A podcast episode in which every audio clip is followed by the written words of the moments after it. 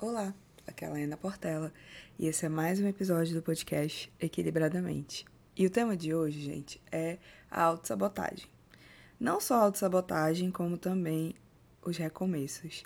Eu acredito que a gente pode unir esses dois assuntos, como vocês me pediram lá nas redes sociais, porque são assuntos que se complementam.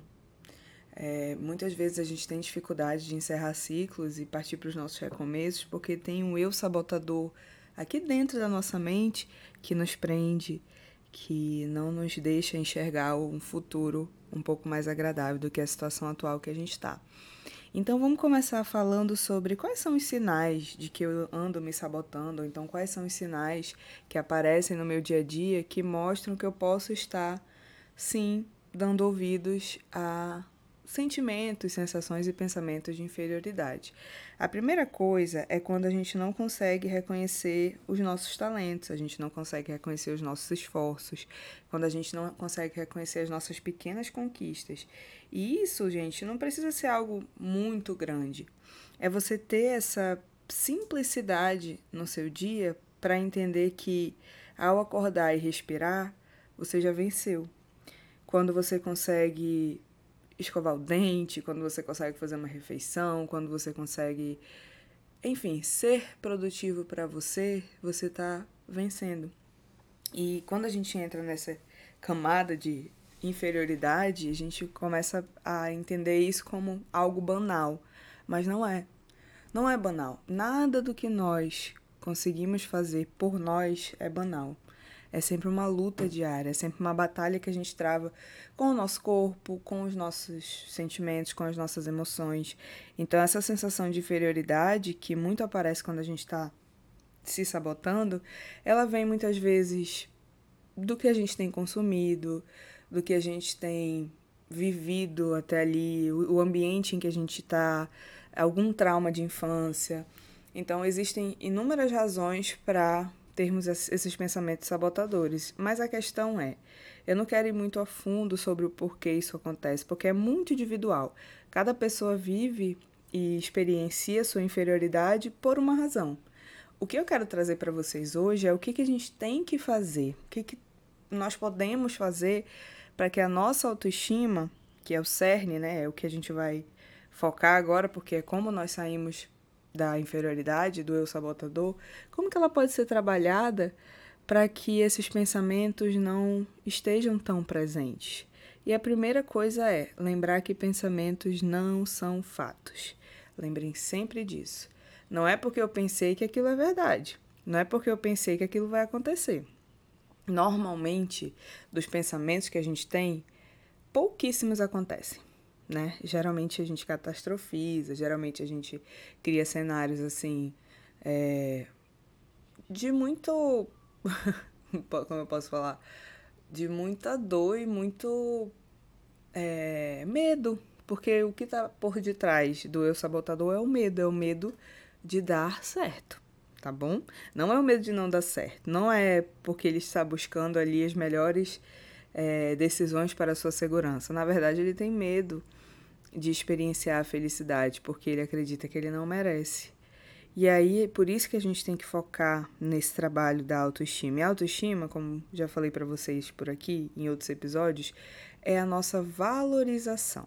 A autoestima é eu conseguir me valorizar em todos os meus papéis, sejam eles como filha, como amiga, como companheira, como profissional, é eu saber que eu tenho o meu valor, e quando a gente está nesse caminho da sabotagem, é, o nosso valor fica bem pequenininho.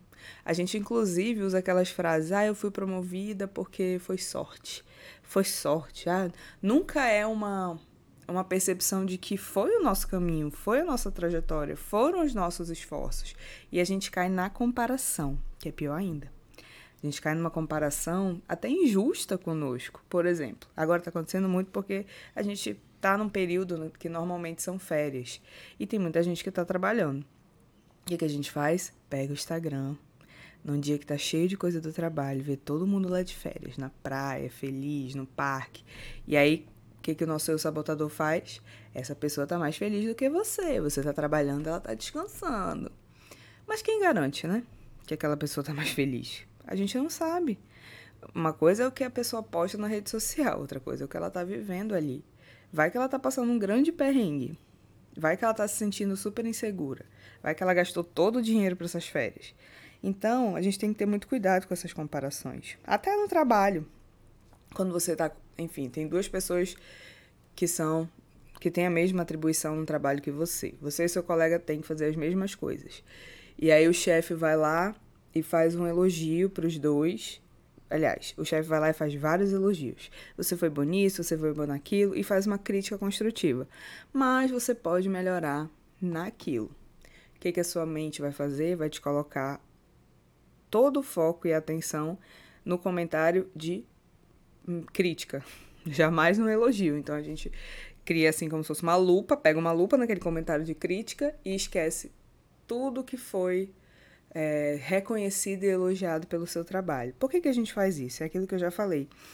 Todos nós criamos consciência, criamos a nossa personalidade e criamos o, o que a gente chama de interpretação da realidade no ambiente que a gente vive, na forma que a gente foi criado, nas coisas que a gente consome, né? seja as redes sociais, filmes, livros, enfim, notícias.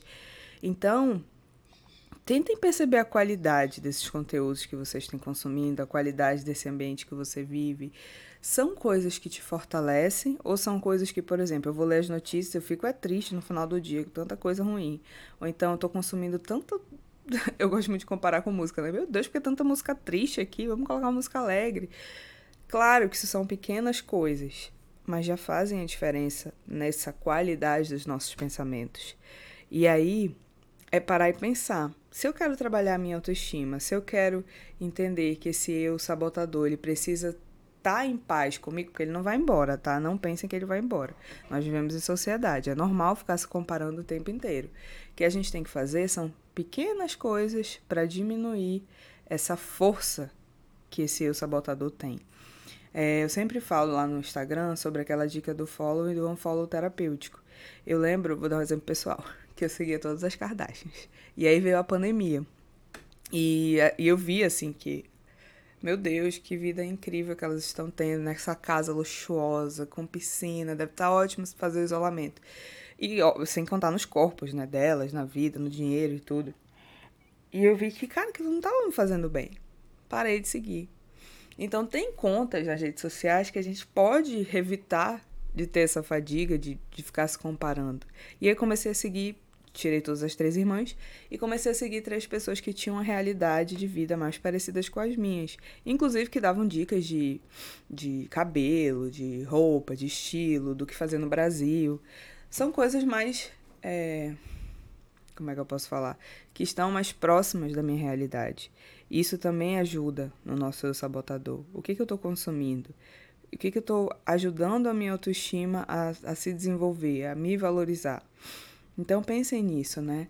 Nas coisas que vocês consomem, nas pessoas que vocês se relacionam, nos ambientes que vocês frequentam. É um ambiente que eu me sinto encorajado, é um ambiente que eu me sinto bem, é um lugar que eu sinto que eu vou crescer e, e isso vai me fazer bem.